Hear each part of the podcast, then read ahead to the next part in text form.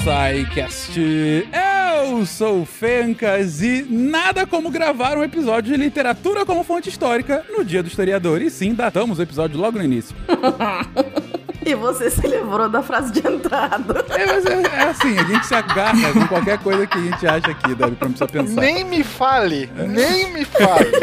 Ele, ele já largou faz tempo. Volta e meia chega aqui, tá o Tarek, Deb. Ele nem, ele nem liga mais. Ah, mentira, gente. Tô aqui de volta. Vai lá, Bruna. De Rondonópolis, Mato Grosso, aqui é a Bruna Estevano. E assim como o Guache, eu também tenho tesão em história.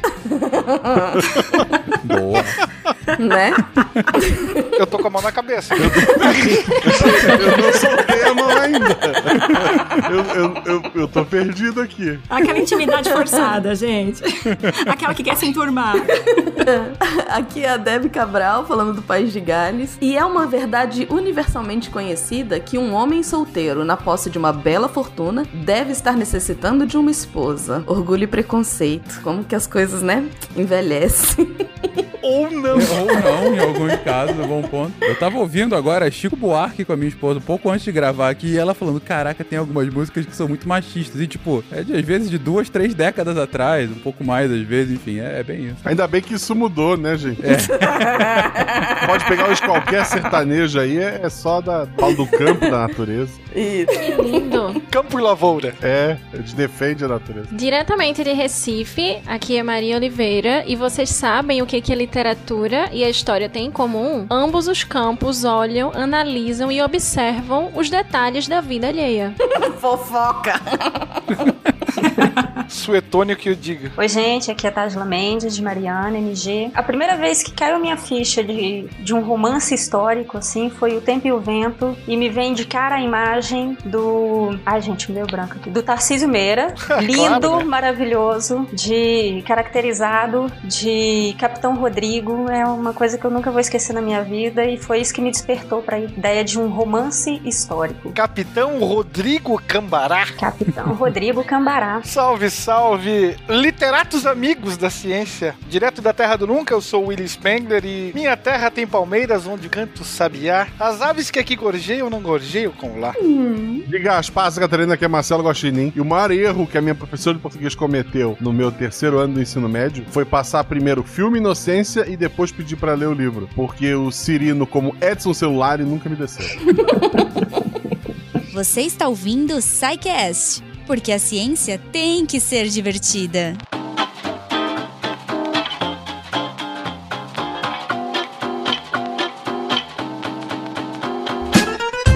Queridões, começamos mais um episódio, mais um episódio de história, mas esse é um pouquinho diferente, bem interessante, na verdade. Eu, o pessoal de história tava conversando no grupo sobre o quão rica pode ser a literatura justamente como fonte histórica, né? Como um, um, um objeto para passar uma mensagem, para passar uma história de forma mais ou menos fantasiada, para fazer com que um, um evento que de fato aconteceu possa eventualmente ser romanceado a fim de que outras histórias, fictícias ou não, possam ser passadas, ou de outra forma, a literatura como uma fonte mesmo, a gente entender um, pouco- um pouco o momento em que aquele texto, aquele, aquela história está sendo contada como uma forma de entender um pouquinho aquele momento em que foi escrito, né? E é esse o foco aqui de hoje. E, e antes da gente falar da literatura como fonte histórica, é bom que se pergunte aos historiadores aqui, afinal, gente, o que, que pode ser considerada uma fonte histórica? Então, o conceito de fonte histórica é algo que muda constantemente. No caso, a fonte histórica é aquilo que produzido pelo homem e em alguns casos também não produzido, mas isso aí a gente vai ver mais pra frente, pode nos trazer algum registro com relação ao passado. E aí o conceito do que que pode, que tipo de materiais se encaixam nesse rótulo de fonte histórica, aquela que vai te dizer algo e a partir daquilo tu vai escrever a narrativa histórica, é extremamente fluido. E ele vai fluir de acordo com as várias escolas historiográficas, desde lá atrás, aquele menino, Heródoto, Aquele menino, é, o, o jovem. Antes da gente ter aquela noção científica da história, da história como uma verdade absoluta, principalmente aquela história de base positivista, em que você tem que saber quem, quando, onde, por quê e pra quê? Com exatidão, sem necessariamente atentar para as pequenas coisas no entorno ou sem necessariamente pensar quem você está representando a partir do quê. Então, a fonte histórica ela tem um peso muito grande nisso. Então,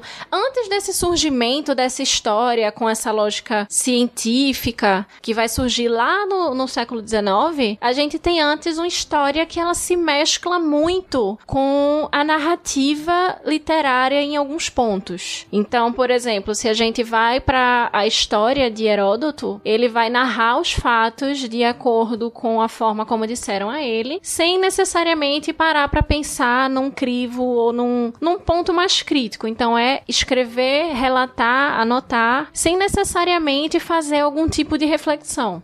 Então, elementos fantásticos, elementos religiosos, elementos sobrenaturais vão estar presentes dentro dessa narrativa inicialmente. Então, uma narrativa muito mais ligada a, a esse relato do passado. Então, Tucídides é um dos primeiros que vai tentar fazer um, uma pequena filtragem, né, no que, que você vai escrever, partindo do ponto de, ah, eu vou escrever como me relataram, mas apenas a partir de testemunhas oculares. E aí, a gente já viu que isso nem sempre dá certo, o sujeito pode mentir para você, ou ele pode estar em pontos, você pode entrevistar várias pessoas em pontos diferentes em relação àquele fato histórico e ter versões completamente distintas sobre o mesmo fato. Então, como peneirar essa história, como peneirar essas fontes e como trabalhar elas sem que a gente caia na falácia de uma verdade absoluta que está ali na fonte e sem que a gente também descarte informações importantes.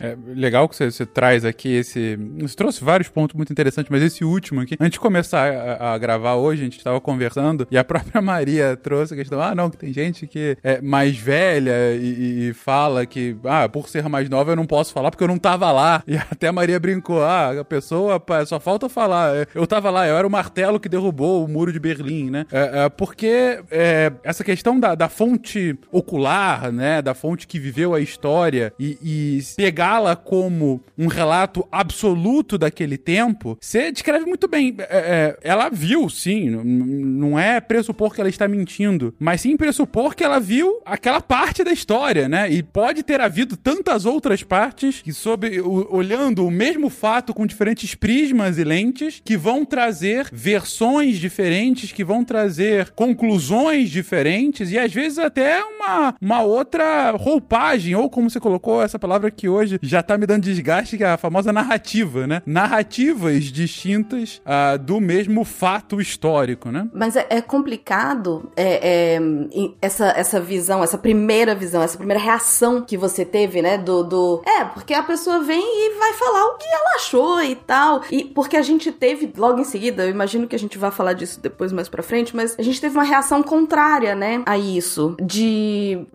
Então, isso não, esse tipo de, de relato não vale mais como fonte histórica. E aí ele é deixado completamente de lado. E muito, talvez historicamente recente, né? Eu, eu falar que muito recentemente, quando eu tava na graduação, já tem mais de 20 anos. Quando você pensa nisso, quando, quando eu tava na graduação, tava voltando a, a ter força, eu acho, a, a história de você considerar o relato oral, você considerar a memória como é, fonte histórica. Então a gente, que nem a Maria tá trazendo, essa, essa ideia de fonte histórica, ela é fluida, né? Ela vai mudando à medida que a gente vai quebrando paradigmas ou mudando de paradigmas, enfim. Deb, e nós que somos da área de letras, né? A gente tem, acho que, bastante essa percepção é, de que muitas vozes foram caladas né, durante a maior parte do tempo da história e essas vozes que talvez hoje não sejam tão caladas ainda são em grande parte com muita frequência, né? Então a gente não tem uma, uma diversidade de olhares e de vozes em inúmeros relatos históricos, isso é bastante problemático, né? Uhum. Exato. E aí tem um teórico chamado Walter Benjamin, que ele vai trabalhar com um conceito chamado história dos vencidos. Então, quando se começa a criticar essa, essa ideia hegemônica de que ah, a história tá do lado vencedor e quem foi calado, quem perdeu, que simplesmente aceite. Então, ele vai falar muito de uma história dos perdedores, uma história do outro lado. Tentar ver não somente um, um dos lados, mas também tentar é, trazer, né, essas vozes que se calaram, como a Bruna colocou aí. Que foram caladas, né? Isso, que foram caladas, perdão. Essas vozes que foram caladas. E aí, dentro da história, para que essa mudança possa ser feita na escrita da história, ela também perpassa por uma mudança teórica e por uma mudança metodológica. E aí, essas mudanças teóricas e metodológicas, elas vão servir para modificar aquele paradigma institucionalizado que, infelizmente, a gente ainda tem é, dentro do, do senso comum, quando a gente fala em história e historiografia, que é a lógica positivista. Então, é uma lógica baseada em documentos ditos oficiais e datas, nomes, lugares de maneira objetiva, direta, sem necessariamente um convite a uma reflexão um pouco mais crítica, uma reflexão social e limitando, né, o que que a gente entende como fonte histórica. Então, por muito tempo, a fonte histórica é aquele documento bruto que a gente pensa quando, quando fala em, em documentação, no caso uma carta, um ofício e documentos mais mais concretos assim, e coisas como diários, cartas, literatura, obras de arte e afins não entram nesse escopo e a partir do momento em que eles não entram, a gente perde de analisar outros vieses em relação àquele mesmo fato, aquele mesmo acontecimento histórico, aquele mesmo período e são essas mudanças que vão permitir que a gente vá chegar naquela discussão mais crítica sobre história e literatura. Tem muito, muito de relação de poder também, né? Aquela ideia de que a, a quem interessa, sabe? Saber sobre os, os vencidos, os perdedores, né? A quem, a quem interessa saber sobre quem está à margem ou sobre o que está à margem dentro de um, de um pensamento voltado para essa ideia de, de, de, relação de poder mesmo, de superioridade. Então não havia essa preocupação, não só por uma questão de, né, de se considerar é, o importante é o que é oficial, mas o importante era também o de pessoas importantes, né? Pessoas, tipo, é, o que está ligado a, a, ao poder. Até num sentido de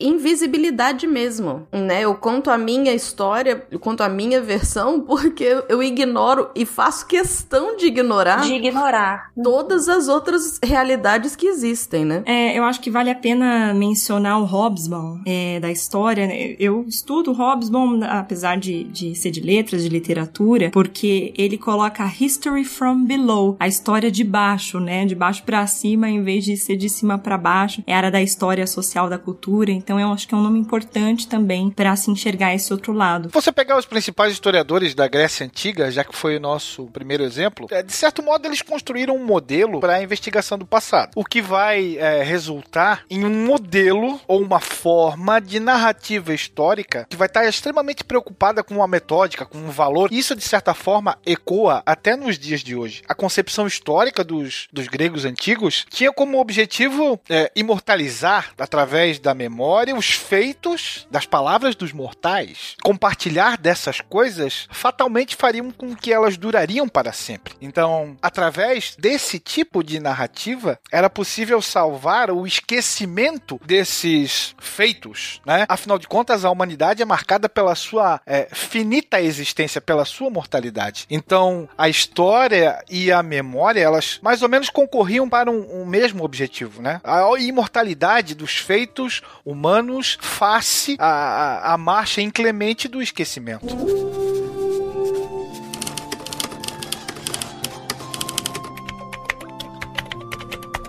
Legal esse, esses, todos esses pontos que vocês trouxeram, gente. Primeiro, pra gente fazer esse processo, né? Esse, esse fluxo de como a, a fonte histórica é vista pelos historiadores ou pelos proto-historiadores, né? Antes de ser uma disciplina em si e tal. Uh, mais legal, a Maria traz aí de, uh, primeiro, relatos até mitológicos dados como verdades absolutas, uh, um início de filtragem a partir das, das visões de quem esteve no fato, o que diminui o impacto do, do, do, que é extraordinário, mas ao mesmo tempo vai na dependência, né, do, do observador e do que ele observa. Uh, séculos depois, um movimento já com o positivismo, né, e com aquela é, é, e com aquele papel é, inerente ao positivismo de, de uma tentativa máxima de neutralidade do cientista, né, uh, você abre mão absolutamente do da, da visão de quem estava lá e se fixa no que é oficial, no que eu posso comprovar, vamos colocar assim, no, no que de fato há algum registro bem, muito bem comprovável e chegando até os tempos de hoje em que essa visão também ah, de, de silenciar, né, quem esteve lá e mais do que isso, silenciar quem não pôde falar, quem não teve a sua versão registrada, é também você perde uma parte dessa história e hoje ela tá encapsulada, ela tá, ela tá também é, contida nesse todo, permitindo a visão do vencido, como vocês colocaram aqui, Maria, Deb é, colocou isso bem, a Tajla também, e também a visão como a, a Bruna comentou agora há pouco a partir do Robson. Eu gosto muito dessa, dessa lógica que ele usa, né, dessa história mais é, de baixo para cima, o bottom up, né? Uh, eu não sei, eu não lembro agora o termo que você usou, mas o termo que History comumente from below. from below, né? Assim, é,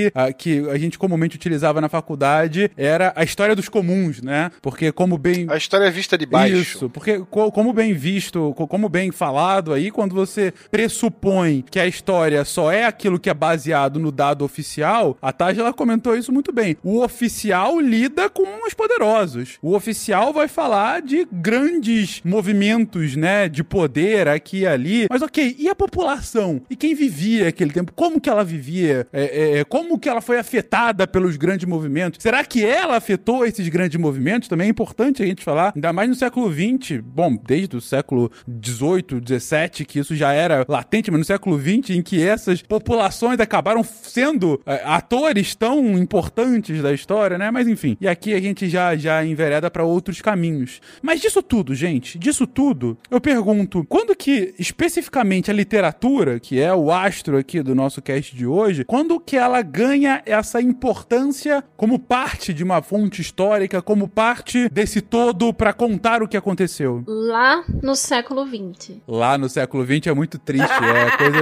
Nossa, parece que foi há muito tempo. Eu nasci no século XX, Maria, não fala eu isso, também, cara. eu também nasci no século XX, calma. Você é cringe, Qua- quase no 21, vai, Maria. No último ano do século XX. Penúltimo, penúltimo. Nem vou falar nada.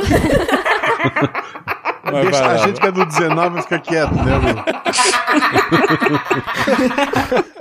Então, lá no século XX, no início, entre os anos 30, 40, por aí, a gente tem o surgimento, é, inicia na França, mas é um movimento que ele vai se estender por toda a Europa e vai chegar também ao Brasil, que é o movimento da escola de análise. E a partir da escola de análise, uma série de críticas são construídas, não somente a historiografia de base positivista, né, que ainda era dominante, mas também a historiografia de base marxista, que inicia esse processo de analisar a história dos vencidos, mas que ainda não amplia tanto o escopo metodológico e o, o, o escopo de temas, objetos e por aí vai. E aí a proposta da Escola dos Análises é justamente a de discutir questões mais ligadas à sociologia, à cultura e a analisar dentro da historiografia os aspectos mais sociais. E é essa Escola dos Análises que vai lançar as bases para um movimento, um movimento posterior destacado desse, que é o movimento da nova história, e vai modificar também uma série de questões metodológicas. Então, a fonte, o conceito de fonte e a ampliação do que pode ou não ser considerado uma fonte histórica começa aí. Assim como as bases para a gente ter outras linhas de análise, como por exemplo a história das mulheres, a história cultural, a história social e por aí vai. E também a, a história das mentalidades, enfim. Esses outros aspectos históricos, além da história militar, da história econômica e da história política, começam a surgir e a ser, é, a fervilhar, né, nesse momento. Em especial com nomes como Mark Bloch e o Fevre. Gente, eu pronunciei certo, Fevre. Se não é assim, Fevre, Fevre, sei lá, alguma coisa do tipo. Enfim, Brodel também, quando ele trabalha com as discussões e a obra clássica dele, né, o Mediterrâneo. E aí é essa escola que vai vai começando a lançar essas bases, a lançar essa crítica, né, estrutural em relação à, à história e ela vai se concretizar, no caso literário, lá na nova história, que é um destacamento e é alvo de muita, muita discussão né, entre alguns historiadores. Alguns pontuam que a nova história é uma escola separada, outros pontuam que a nova história é um destacamento e uma ampliação dos análises, mas o fato é que ela possibilitou ainda mais a ampliação. Então, a partir desse momento, a gente tem a análise historiográfica partindo de novos objetos e partindo também de novas fontes. Então, obras literárias passam a ser analisadas. Então, obras artísticas no sentido das artes plásticas, até a música também entra como fonte a ser analisada. E para que a gente tenha uma análise sem perder a, a credibilidade científica da história, é necessário também criar ferramentas teóricas que possam é, estabelecer limites, né, na de até onde vai essa análise histórica, até onde vai o que essa fonte pode me dizer. E aí um dos grandes teóricos, dois grandes nomes que vão trabalhar com história e literatura e que vão tecer comentários críticos sobre como utilizar a literatura enquanto fonte histórica são o Brodel e o Peter Burke. Ao longo de suas obras, eles vão lançar essa análise, vão lançar esse essa necessidade do historiador de vasculhar e a partir da obra literária encontrar aspectos que não só confirmem quando comparados com outras fontes, mas que também deem um viés diferente. E aí para isso é preciso atentar para a questão do contexto. Então, a obra literária, ela pode ser utilizada enquanto fonte, desde que ela tenha um arcabouço teórico que ajude, né, a, a suportar aquilo e desde que se tenha uma uma ficha catalográfica muito bem elaborada. Então, que obra literária é essa? Quem escreveu? Quando escreveu? Onde escreveu? Em que contexto social essa pessoa que escreveu estava inserida? Qual a intenção da obra? E por aí vai. E essas perguntinhas sobre a obra muitas vezes ajudam a gente a não só identificar melhor naquela obra os aspectos históricos, mas também a saber até que ponto a gente pode considerar aquilo, tendo em vista a questão da subjetividade literária ou não.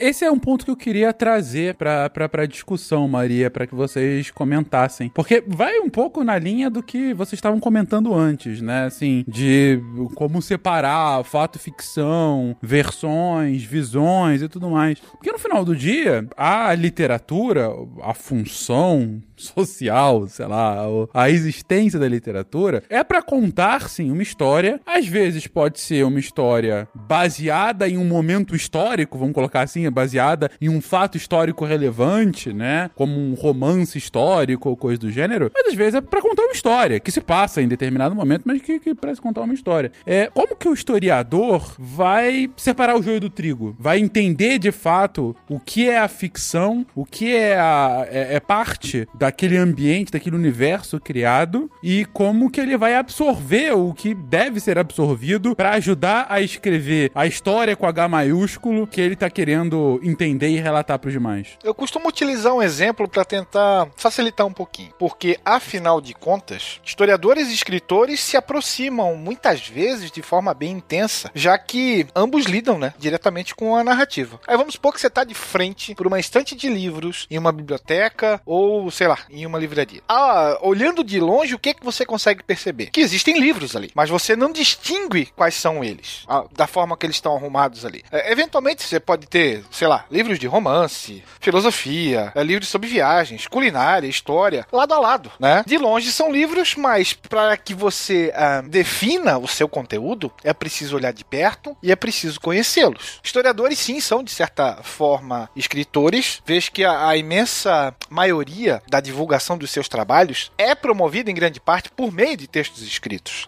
Só que o historiador ele não é um literato, já que aos historiadores não é dado o direito à licença poética concedida aos escritores. Sei lá, literatos, poetas, eles podem escrever sobre o passado em suas obras, eles podem criar ou mover personagens fictícios, em contato até com, com personagens históricos nisso. O Bernard Cornwell é mestre, né? Ele dá de 10 a 0 em qualquer outro escritor. É, eles podem apresentar fatos históricos através de tramas de romances, né? Alterar um fato, um acontecimento em prol de, de um efeito dramático maior na sua obra. Os compromissos desses escritores são de ordem estética, ordem ideológica, talvez, e política. Já o historiador, na sua condição de, de cientista social, ele não é o detentor da licença poética. Na sua investigação da, da reconstrução do, do passado, ele demonstra, através da sua narrativa, todas as etapas uh, metodológicas que a pesquisa dele percorreu. Então, ao narrar sobre o passado, essa narrativa vai assumir outras qualidades que não são idênticas àquela narrativa estética e a narrativa literária do seu conteúdo. Começa por aí, né? Will arrasou. Adorei essa explicação. Quase que eu bato palma aqui agora. Né?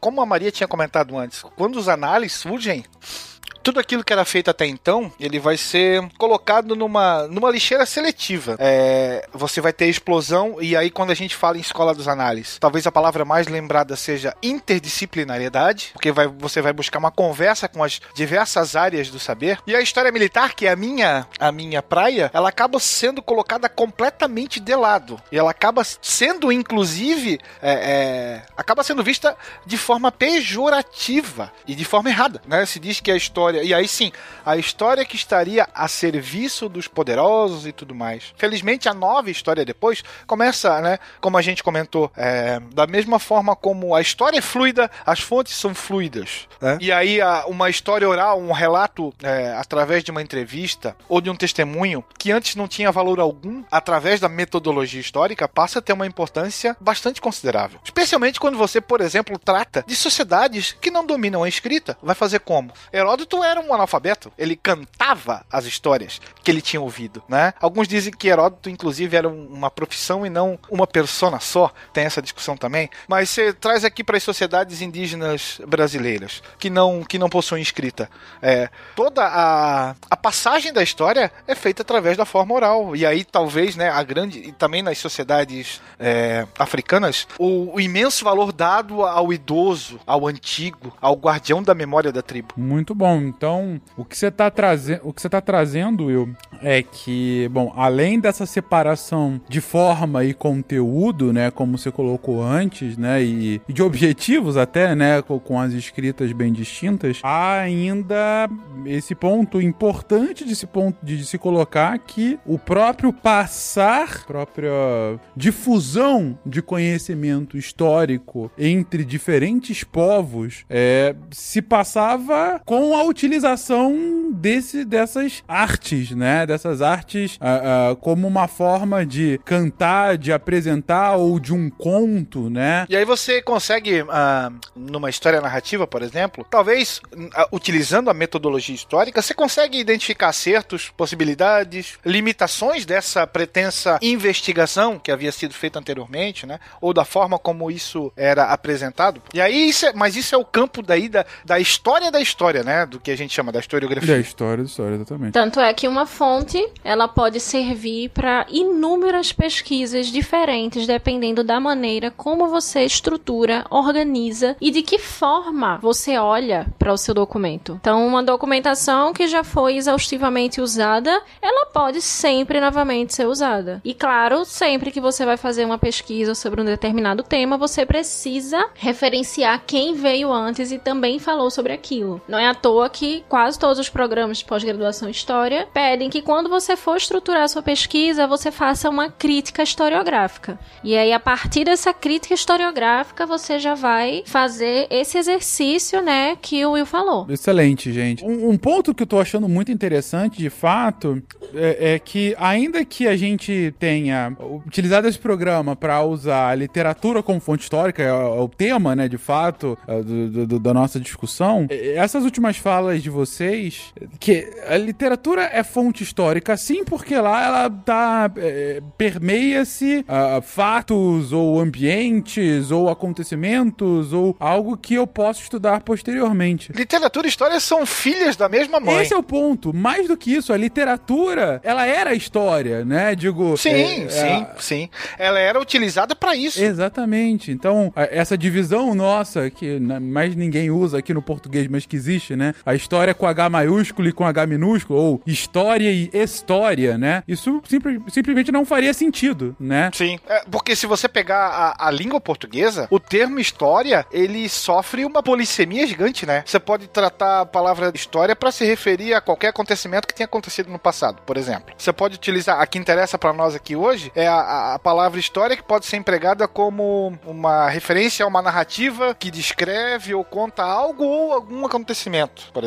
né? Um, sei lá, você pode utilizar a palavra história para, sei lá, eh, se referir a um conjunto de conhecimentos adquiridos através de uma maneira científica, né? Que formam um legado ali entre as diferentes culturas. Então você tem várias acepções de uma mesma palavra. Essa, na narrativa, é, você ainda encontra a, a, utilização do termo história com E e história, né? Uma história mais voltada para a literatura e uma história mais voltada para a investigação do passado. No inglês é ainda mais específico, né, Deb? É o story e o history, né? É, eu, eu ia dizer que, assim, é, um dos problemas, né, da, dessa relação da literatura enquanto fonte histórica, assim, é que costumava, costuma-se ainda, né, de alguma forma, considerar a literatura como ficção e considerar ficção como algo que não é ou que não tem um compromisso com a verdade, né? Quase como se fosse uma mentira e por isso não ser válido, né? É como se os documentos oficiais eles fossem isentos de, de, de qualquer questionamento, como se a gente não soube, é, a gente está cansado de saber de, de tantos documentos oficiais que foram aí fraudados, que foram manipulados, né? O plano Cohen tá aí que, né, que não deixa. Tem outros. Na história do Brasil, a gente tem vários exemplos disso. Uma, que, uma questão, né, de documentos de cartório, por exemplo, de registros, de. Enfim, é, eu, eu sei de história de um cartório em que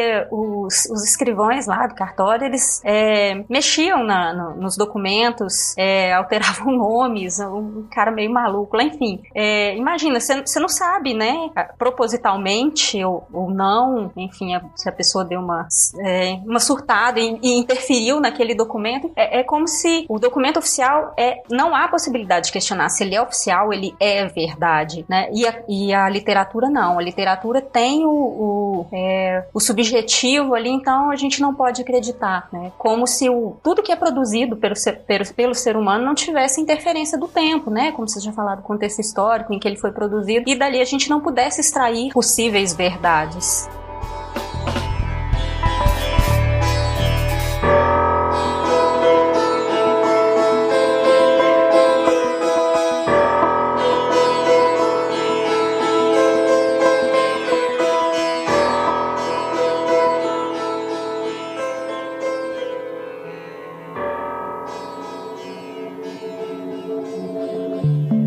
Caso da literatura, independente do, do objetivo ao ser escrita, né? Eu acho que essa que é a grande diferença, o objetivo de se escrever, né? Como o Will tava falando lindamente, o objetivo do historiador ao escrever é esse de registrar a história, né? De registrar o passado, é, de refletir a respeito disso. Enquanto que a literatura, o objetivo dela não é esse, né? O objetivo é contar uma história, o objetivo é a narrativa, o objetivo pode ser uma crítica social, social, mas a crítica social no formato, né, dentro dessa estrutura da, de contar essa história. Mas que independente desse objetivo, assim como, como a Maria colocou, um, um, um quadro, né, uma pintura, uma, uma escultura, enfim, uh, podem é, é, é, é, você conseguir entender que tudo isso está inserido num contexto e que vai valer como é, como como ah, não queria usar a palavra fonte para não ficar ficar idiota, né? Mas assim, vai, vai, vai poder ser usado para você extrair informação a respeito daquele momento. Então, a pessoa, na hora que ela tá contando essa história, na hora que ela tá formulando uma história, por mais que seja uma história que não tem a intenção de contar sobre a história daquele momento, vamos pensar no, no sítio do pica-pau amarelo, né? Você tá contando uma história infantil, mas você depois, anos depois, vai ter a treta do, do Monteiro Lobato, se deve ser contado nas, histórias, nas escolas ou não, por conta do racismo que tá presente naquela história. Então, é você, ao analisar com né, olhos futuros aquele, aquele momento, aquela, aquela história, da forma como é contada, você consegue entender aquele passado. E eu vou já queria trazer um, um outro, um outro livro que eu acho simplesmente incrível, que tem a ver também com isso, que é O Grande Massacre dos Gatos, que é, o Darton vai, vai falar de da história cultural francesa e que é absolutamente incrível. Ele pega vários, vários contos infantis e vai dissecando e como que aquilo retratava uma época, né? A fome, a, enfim. É, então, assim, é isso. Por mais despretensioso que seja, ao ser produzido num determinado momento histórico, numa determinada cultura, você consegue analisar e entender aquele contexto, né? Aquela, aquele momento. Esse exemplo foi dado antes de alterar do documento e tal. Me lembrou um livro que é o Futilidade. Vocês conhecem essa história? O Futilidade é um livro que falava sobre um transatlântico gigantesco, acho que era Titã, alguma coisa, que batia no iceberg e afundava no Atlântico. Esse livro foi escrito, escrito esse livro foi escrito 14 anos antes do Titanic. E daí Mentira. Teve, é, e daí o pessoal foi atrás, assim, e daí, além disso, várias coincidências, tipo, o capitão se chamava Schmidt, sabe, um monte de coisinha assim, que o pessoal, nossa, ele realmente previu tudo. Aí o que se descobriu muito depois é que realmente ele tinha um livro sobre o acidente, muito parecido com o Titanic,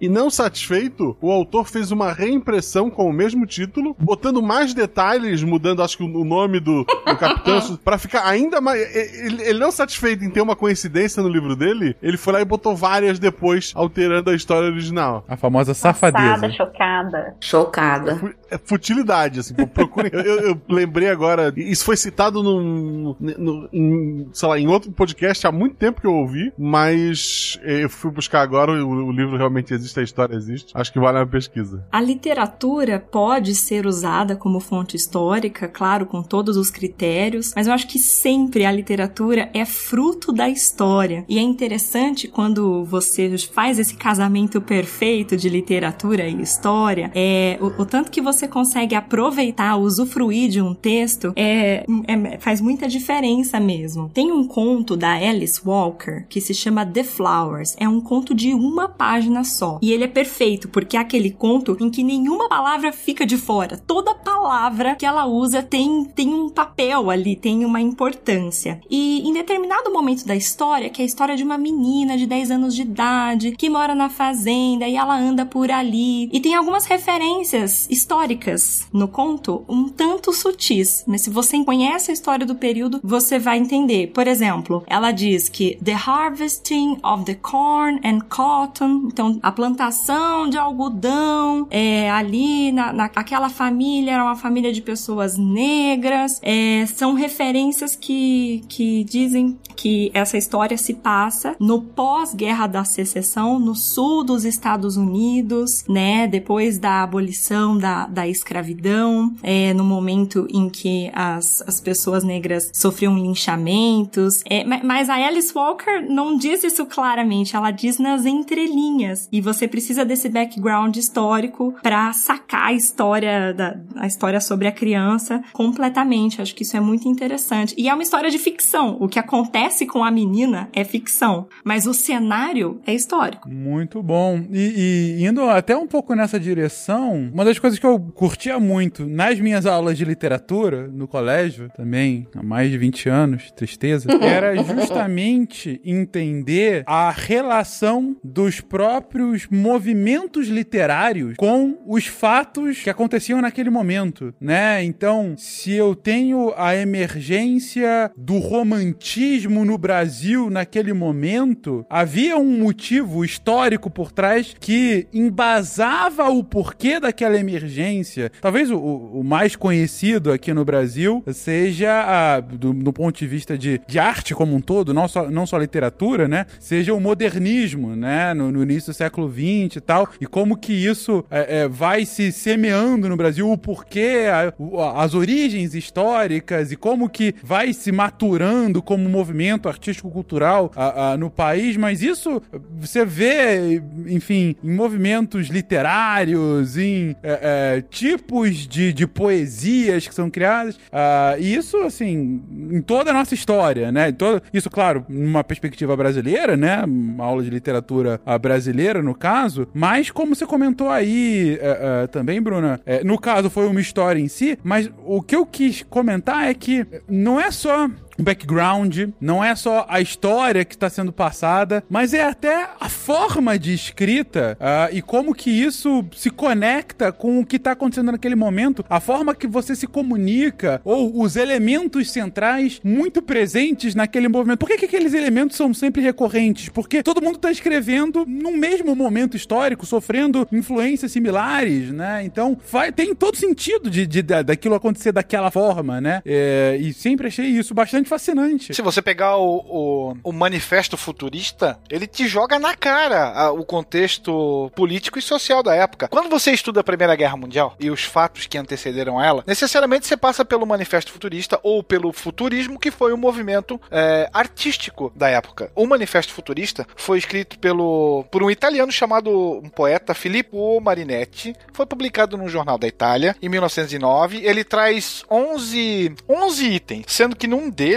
ele assevera das ipsis literis. Nós queremos glorificar a guerra, única higiene do mundo, o militarismo, o patriotismo, o gesto, o gesto destruidor dos libertários, as belas ideias pelas quais se morre e o desprezo pela mulher. Então isso é, é início do século XX injetado na veia em dose cavalar. E aí ao longo do manifesto ele faz uma verdadeira ode aos carros, à velocidade, ao mundo que estava em, em constante movimento. E aí ele fala que tem que destruir museus, tem que destruir bibliotecas, academias, combater o feminismo, é, combater o moralismo, que era dali pra frente. Então, produto do seu meio, né? Eu não quero deprimir ninguém, mas tem uma galera que pensa assim hoje em dia. Mais de 100 anos. E deu no que deu. Tá Sem dando dúvida. ótimo ainda, tá indo super bem.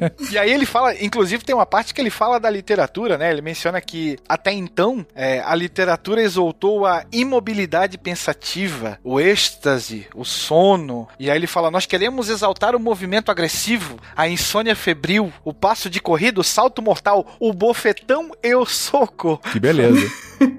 bom, mas, mas bem isso mesmo, né, Will? Como é, é, a própria construção, bom, de um manifesto, né, que se diz representar aquele movimento que é mais do que literário, é um movimento artístico-cultural como um todo, mas como ele tá respondendo ou é, é, é, imerso no momento histórico justamente desse... O dinamismo do novo século. né? Exatamente. A ruptura com o passado, a, ide- a identificação, talvez, do homem ali com as primeiras máquinas, né? A velocidade. Exatamente. Do urbanismo cada vez mais latente, etc, né? Então... Perfeito. E tem que lembrar também, olha só, se você quiser buscar uma, uma raiz ainda mais profunda, a Itália recém tinha se unificado, buscava seu lugar ao sol, né? Naquela corrida imperialista que pouco havia iniciado, tem tudo isso também.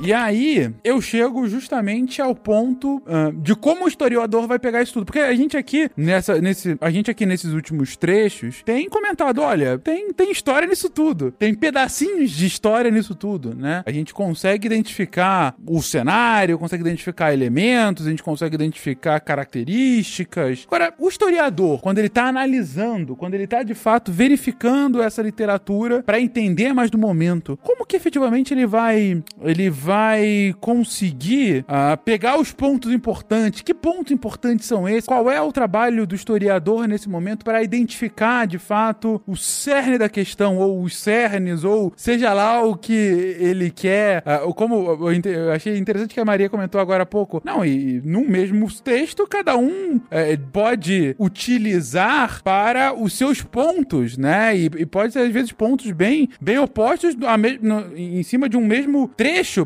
pra ver se tem elementos lá que conseguem ajudar esse meu contar da história, mas efetivamente tem método pra isso? Ah, tem, tem uma forma de fazê-lo? Ou, enfim, vai variar de acordo com a sua própria metodologia? Como que, que, que na prática isso se dá? Dentro disso, a gente tem que considerar três pontos, que são justamente a escrita, o texto e a leitura, né, da obra literária que a gente está tentando analisar. Então, com relação à escrita, a gente vai pensar naquele sentido de destrinchar aquela obra para além do seu conteúdo, porque muitas vezes o contexto em que uma obra está inserida, ela pode dizer muito mais pra gente do ponto de vista histórico e até ajudar a, a elucidar, né, a análise do conteúdo. Então, com relação à escrita, a gente tem que pensar quem escreveu, aonde escreveu, de onde escreveu. Então, quem é esse sujeito, certo? Ah, de que momento, em que momento ele está escrevendo aquilo? De onde ele está escrevendo? Então, simplesmente dizer que ele é brasileiro no século 21 é um pouco vago. Então, se a gente disser que ele é brasileiro no século 21, que vem de uma família relativamente abastada e que teve na sua ah, na sua família alguém que também foi historiador, blá blá blá blá. Então, a partir desses dados, dessas informações, a gente já sabe um pouco mais que tipo de viés a gente pode esperar, né, a partir daquela obra. Que tipo de linguagem ele usa? Ele usa uma linguagem acadêmica? Ele vai usar uma linguagem cheia de neologismos? Vai ser uma linguagem muito mais é, de um romance, romance enquanto obra mesmo? Então, esses detalhes são importantes. E aí, com relação ao texto e ao conteúdo, de que maneira ele vai estruturar e vai deixar explícito, né, na escrita dele, esse local de fala dele, essa, esse contexto histórico e social no qual ele estava inserido. Então, é, o que é essa obra? O que, que ele encontra? O que, que a gente encontra nessa obra e de que maneiras a gente encontra? Então, tem obras literárias que a gente vai pegar para analisar e a obra inteira tem diversos elementos historiográficos maravilhosos. Já tem obras em que a gente vai pegar e a gente vai precisar destrinchar muito bem o contexto e aí no fim a gente vai usar três frases. Eu lembro que a minha antiga orientadora ela sempre falava sobre trabalhadores rurais é, dentro do contexto da cana, enfim, e todo mundo sugeria para ela Gilberto Freire, porque falou açúcar, o pessoal pensa que é Gilberto Freire. E ela foi ler e ela só encontrou em Gilberto Freire três linhas praticamente falando desses trabalhadores. Então, muitas vezes a gente vai destrinchar uma obra e a gente só vai encontrar pouca coisa. Então, nesse ponto da escrita, essa, esses aspectos também têm que ser considerados. E aí, com relação à leitura, a gente tem que ver qual é a intenção daquele autor. Ele tá escrevendo aquilo de maneira mais intimista? Ele tá escrevendo um relato que ele não espera que outras pessoas leiam? Ele tá escrevendo uma obra para um grande mercado editorial? Ou ele tá escrevendo uma obra para um público de nicho? Então, a análise de todos esses fatores, ela vai pesar muito quando a gente vai fazer a leitura da obra com esse viés, né, do historiador. O olhar do, do leitor e o olhar do historiador acerca daquela obra. Eu acho que é bem interessante o que você está colocando, porque é, é- é uma leitura crítica, né? Eu li recentemente A Travessia do Rio, do Carol Phillips, em que um pai tem que vender os seus três filhos como escravos. É, ele vive na costa africana, numa situação de extrema pobreza, e ele se vê encurralado numa situação em que ele não tem o que fazer, e de forma muito dolorosa ele vende os seus três filhos, e depois a história continua mostrando como foi a vida de cada um desses filhos. Mas cada filho vive em uma época histórica diferente. É, e é uma narrativa nada linear, tem muitos flashbacks, então eu confesso que no começo eu fiquei perdida, depois eu me encontrei, amei a leitura, inclusive recomendo a Travessia do Rio, é incrível. É, mas um filho, ele é, tem uma vida como pessoa escravizada. O outro filho já vive após a abolição e ele sofre os linchamentos. O outro tá em outro período. E daí você pensa, ai, mas não faz sentido, porque é como que os três não são irmãos? Como que cada um vive numa época? Mas claro, né, existe a licença poética, a gente faz uma leitura crítica e, e tenta entender isso. Ah, Perfeito. Legal eh, isso que vocês levantam da necessidade de uma leitura crítica para que a gente tenha uma compreensão completa, né, do texto à luz daqueles, da, da- daqueles, ah, dos pontos que são necessários pro, pro fim historiográfico, né? É, ou seja, seja, é, é, eu gostei de, de, que você trouxe, Maria.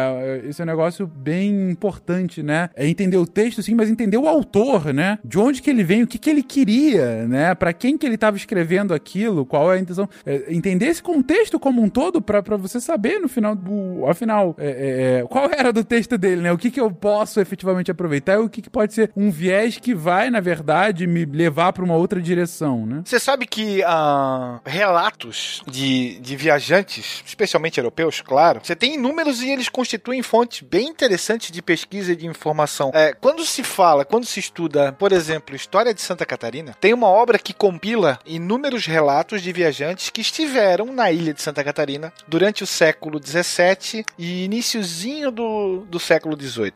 Era um ramo literário é, extremamente apreciado na Europa. Muitos encaravam até como uma, uma leitura instrutiva e que já despertava interpretações variadas, porque você tem é, aquele choque entre o conhecido e o desconhecido, o próximo e o distante. E é interessante que quando você analisa textos como esse, você saca os interesses científicos, econômicos e estratégicos de cada um desses escritores. É claro, né? Você vai ter toda uma narrativa que, que vai ser é, ancorada num discurso de diferenciação, mas que reforçava os valores e a cultura do é, relator, do, do viajante, né? É, esses estrangeiros, então, é, é o outro. Nós somos melhores. Eles são, é, sei lá, primitivos, né? É, e aí a gente tem um contexto assim, é, um fortalecimento de sociedades urbanas da Europa na época, né? Um, um proto ou talvez uma vanguarda capitalista já aparecendo. Então eles dão destaque, buscam uma valorização da atividade comercial, de uma atividade lucrativa, de uma atividade produtiva e, e analisam o espaço geográfico com esses olhos. E quando você passa a ler é, esses relatos, e aí a gente tem Langsdorff, passou por aqui, é, Schelvock, é, Seidler, inúmeros, eles parece que caminham por um mesmo itinerário, mas tem, pô, aí tu analisa, tá, mas esse cara e esse aqui, ó, eles mais ou menos passaram aqui nessa mesma época. Esse cara falou X, esse cara aqui falou, esse cara aqui falou Y. Será que eles não viram a mesma situação ou eles viram e apresentaram uma ótica diferente que interessava a eles, né? Então você fica fazendo, dá para fazer esse ir e vir com mesmo sendo tendo alguns poucos anos de diferença entre um relato e outro, mas o local continua sendo o mesmo, né? Ah, se você pegar o Hans Staden, né? Ele vai no seu livro aí, Viagens ao Brasil, ele vai relatar é, de forma assustadora sob sua ótica a questão da antropofagia das tribos brasileiras, né? já que ele foi vítima, ele foi capturado pelos tupinambás. E aí acaba exacerbando um negócio que, ah, digamos assim, era verdade, mas também não é a verdade absoluta, né? Porque é, é, Sim, era parte da experiência que ele passou em específico, que volta àquele ponto anterior que vocês já trouxeram, né? No, do mesmo objeto, cada um vai ter uma visão uh, que, que com certeza vai passar pela sua ótica, pelas suas lentes, né?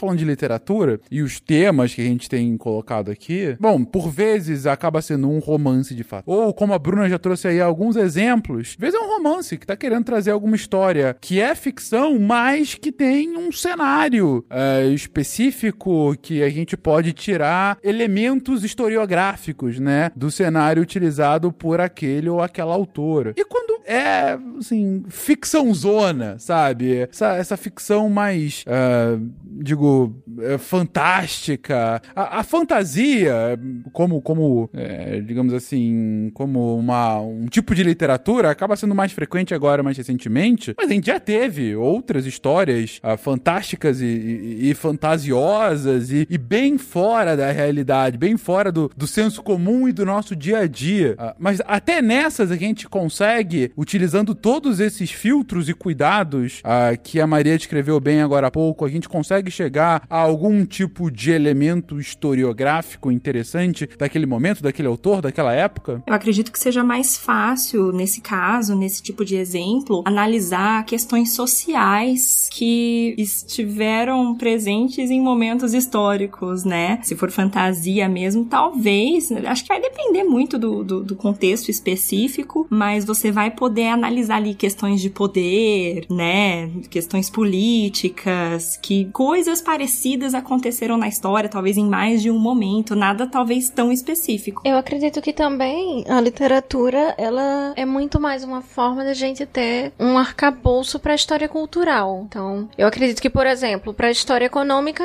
dificilmente a gente vai poder aplicar literatura e por aí vai. Então, dentro dessas obras extremamente ficcionais, aplicando aquelas é, ferramentas de análise crítica, o que a gente pode encontrar é uma, como eu posso dizer, uma representação dos papéis sociais ou de estruturas sociais comuns àquele autor. Então, por exemplo, todo mundo é, é fruto de seu tempo histórico. Não existe nenhum fulano à frente de seu tempo. Ele é sempre um produto do meio histórico no qual ele cresceu. Então, inevitavelmente, ele vai exprimir um pouco disso nas suas obras. E são essas pequenas coisas que a gente pode analisar no caso de obras completamente ficcionais. Então, por exemplo, Game of Thrones é uma obra que eu nunca vou poder utilizar para fazer uma análise histórica complexa, mas eu posso utilizar ela a partir do contexto no qual o autor se situa para analisar um pouco sobre a visão, por exemplo, acerca da figura feminina e por aí vai. Então, claro, lembrando sempre daqueles limites, né, que a gente pontuou entre o ficcional e o compromisso com o cientificismo da história. No caso, a história enquanto uma ciência mesmo, com todos esses esses pormenores, todos esses detalhezinhos críticos, esses vários poréns, né, que a gente tem que colocar. Se você pegar a fundação do Asimov, por exemplo, no primeiro livro, ele vai dar detalhes da queda de um império galáctico. E você nota que ele tomou por base e inspiração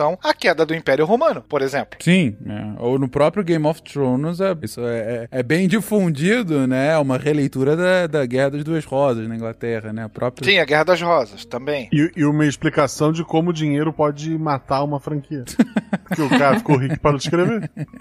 Assim, eu faria o mesmo? Provavelmente. Ou pegando outros best-sellers, né? Enfim, recentes do, do Harry Potter como uma alegoria para a ascensão do nazifascismo, né? Uh, ou Senhor dos Anéis como uma representação uh, é, diferente da, da, das, das, estruturas cristãs, né? Uh, da, da, criação do mundo e tudo mais, e os papéis dos anjos e tudo mais. Então, assim, né? É, essas alegorias, né? Não como um, um, relato histórico do momento, mas alegorias que podem ser exploradas, né? É, numa, numa leitura crítica desses textos. Harry Potter também, como matar a franquia deixando a mulher louca falar aleatoriamente, né? ninguém escreve sobre algo que ninguém nunca viu, sobre algo que nunca existiu, nada parecido, né? Acho que é to todo, todo escritor vai escrever se inspirado, baseado em coisas que ele viu, que ele presenciou, que ele leu também sobre. Então é um mix de influências, né? Tirando talvez a besta do apocalipse. Porque a descrição daquilo, amigo. É, eu, eu não sei especificamente da besta do apocalipse, mas, por exemplo, dragão, os caras acharam, sei lá, um osso de dinossauro e pensaram, é óbvio que isso voava e cuspia fogo.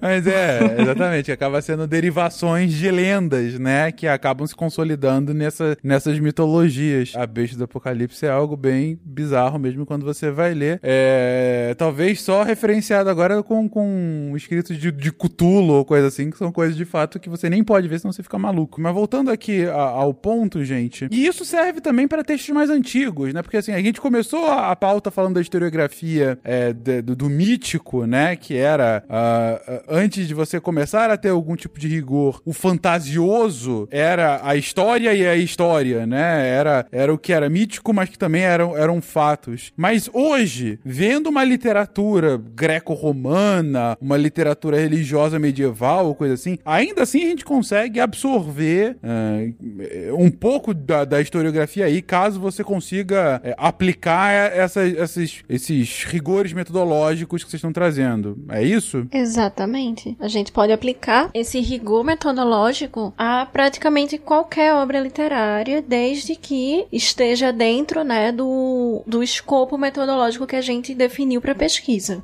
Já que essencialmente história e literatura se conectam a partir do momento em que elas têm a, a, a ideia de uma narrativa como fio condutor, mas elas vão se diferenciar a partir da subjetividade da literatura e desse, dessa licença poética, enquanto a história tem um trabalho muito mais de investigação, de detetive mesmo. Você pega uma fontezinha X, uma fonte Y e uma fonte alfa, você vai comparar todas elas, você vai ver o que que tem de verdade, o que que tem de, na verdade, de, de comum entre elas, o que que difere, quem escreveu, quem não escreveu. É um trabalho bem de detetive mesmo. É. Lembra um pouquinho do, do método inquiritivo que os gregos usavam, né? Porque basicamente eles trabalhavam com testemunhas. Então, eles faziam perguntas objetivas para as testemunhas, depois eles comparavam os testemunhos entre si, na sequência eles buscavam testemunhos secundários para avalizar ou não esses supostos testemunhos principais, e aí se fazia uma separação do que eles chamavam de equívocos ou esquecimentos. Na sequência, se possível, você visitaria os lugares nas quais os fatos é, se realizaram para buscar talvez uma confirmação desses testemunhos, para que aí sim você tivesse uma definição sobre causas, é, sei lá, hierarquia na explicação dos acontecimentos e dali em diante. É interessante observar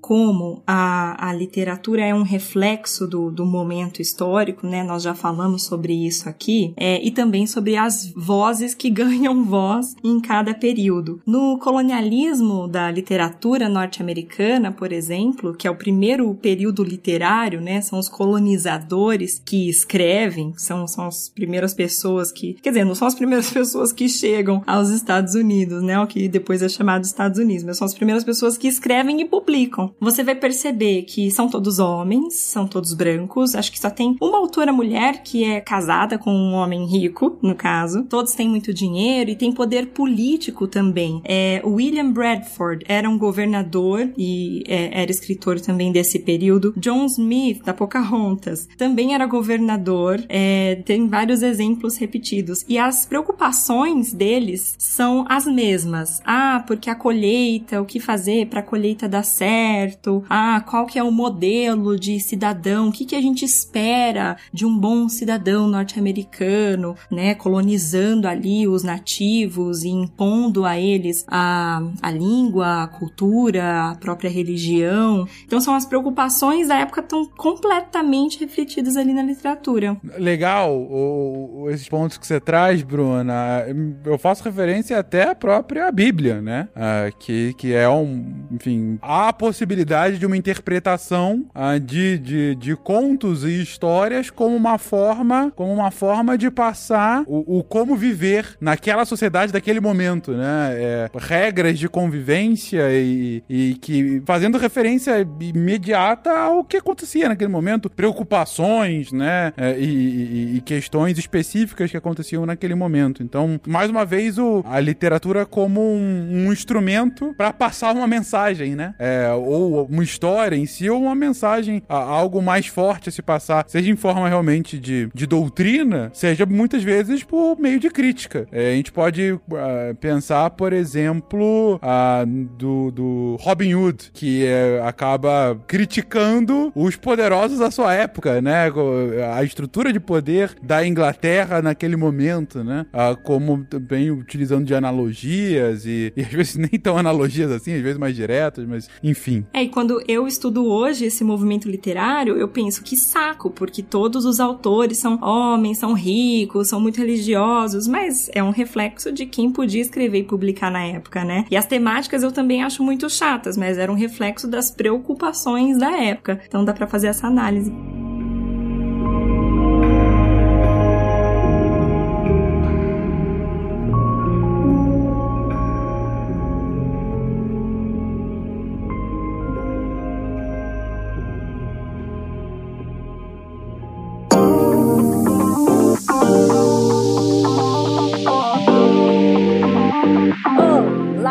Pessoas! Eu sou a Jujuba e tô aqui pro nosso momento Cambly. Olha só, hoje, cara, eu conversei com um professor muito legal. Mas antes de falar dele, tá? Do Reddick. Ele tinha um nome todo diferente também.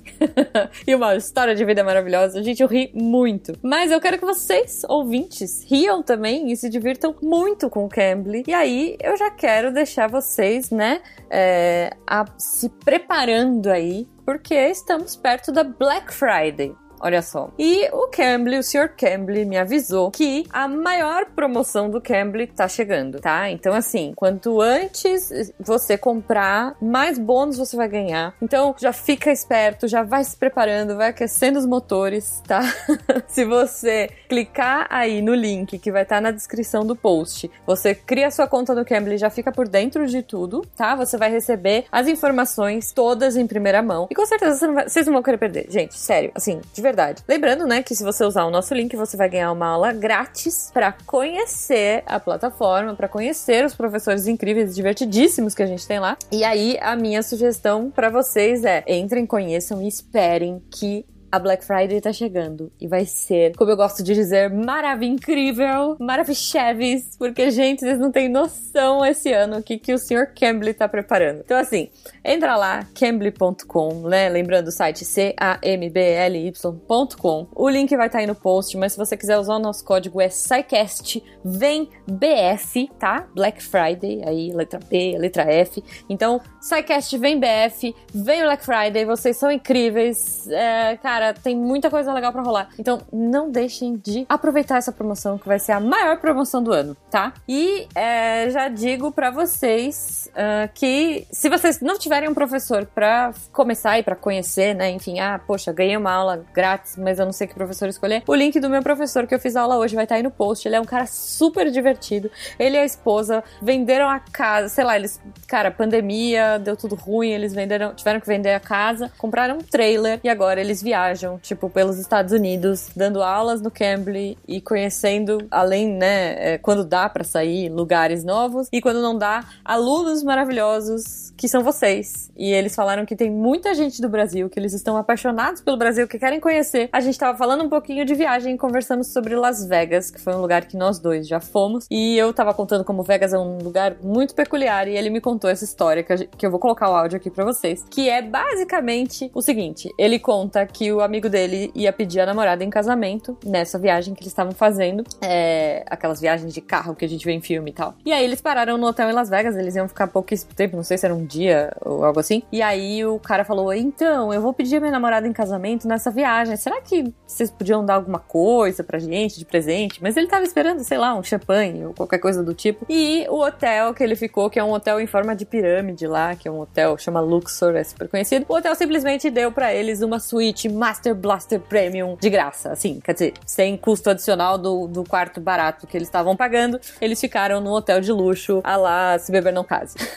tá? Então eu vou deixar o áudio para vocês ouvirem e deixo o convite para vocês conhecerem o meu professor, porque ele é um cara muito divertido, muito good vibes. Como a Black Friday tá aí, tá chegando, e eu espero que vocês aproveitem muito, porque o Cambly é maravilhoso e eu sempre saio super contente das aulas, tá? Então, beijo pra vocês e fica aí com a aula. My friend, uh, he was on this trip, he was going to propose to his wife, uh, or his, his, you know, he was going to to his gor- girlfriend. He was going to propose Uh-huh. when we got to San Francisco, and she did not know it was going to be a surprise. Oh. Um, and uh, and whenever we stopped in Las Vegas, uh, and we stayed at the Luxor uh, Hotel, the big Oh, pyramid. okay. Uh, and, and he went up to the lady and he like told her he was like, "Hey, uh, I'm going I'm going to propose to my girlfriend on this trip. You know, is there anything?" And they actually they just gave us for free. They upgraded us to like this incredible suite at the top of the hotel just because he just because he told them that you know he was like, "Yeah, I'm going to propose to my girlfriend this weekend," and they were like, "Have the nicest room in the hotel for free on us. Thank you for coming." Like, yeah, it's it's, it's it's it's fun. So yeah, like like Yeah. like I said, no matter how long you are there, it can like turn into like a much much more interesting trip than what you planned on just just because Las Vegas is crazy. Yeah, Vegas, Vegas is very peculiar.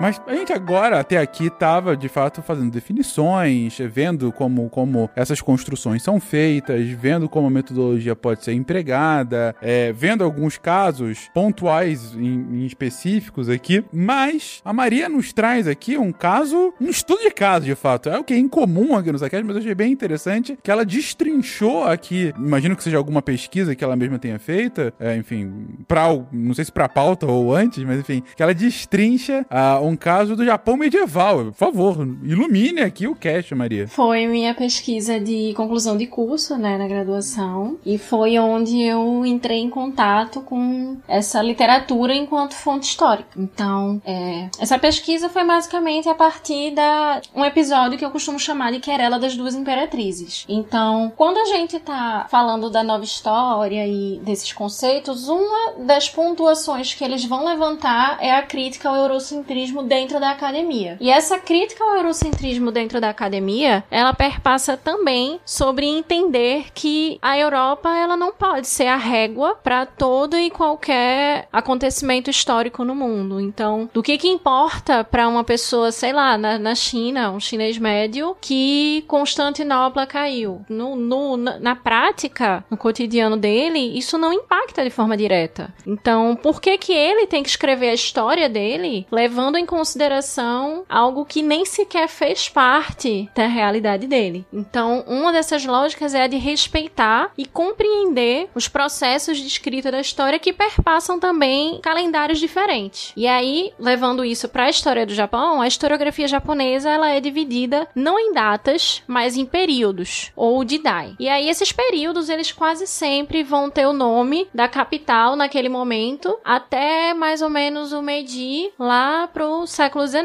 E daí em diante, os títulos desses períodos vão ser a partir dos imperadores. Tanto que o, o período atual em que a gente tá, que mudou em 2019 com a troca de imperador, é o período Reiwa. E aí, dentre essa grande história japonesa, a maior parte desses períodos é marcado por guerras. E aí tem dois períodos em específico que eles são primordiais para o, o, florescimento das artes. Um é o Edo, lá para o 17, 18, e um outro bem mais antigo e às vezes um pouco até esquecido é o período Heian. E aí o período Heian ele é considerado o grande período clássico da literatura, da escrita, das artes e de uma série de pormenores da vida aristocrática japonesa. E aí vale pontuar que papel nesse momento a gente tá falando do fim do século 9 até o comecinho do século 11 e aí papel nesse comecinho do século 12, na verdade. Papel é um artigo de luxo nesse momento. E aí a maior parte dos registros cotidianos é feito em pequenas tabuletinhas de madeira chamadas mokan. Então, quase todas as obras que a gente tem vindas desse período, elas são que são obras, são escritos, são relatos e fontes que reafirmam o cotidiano da corte.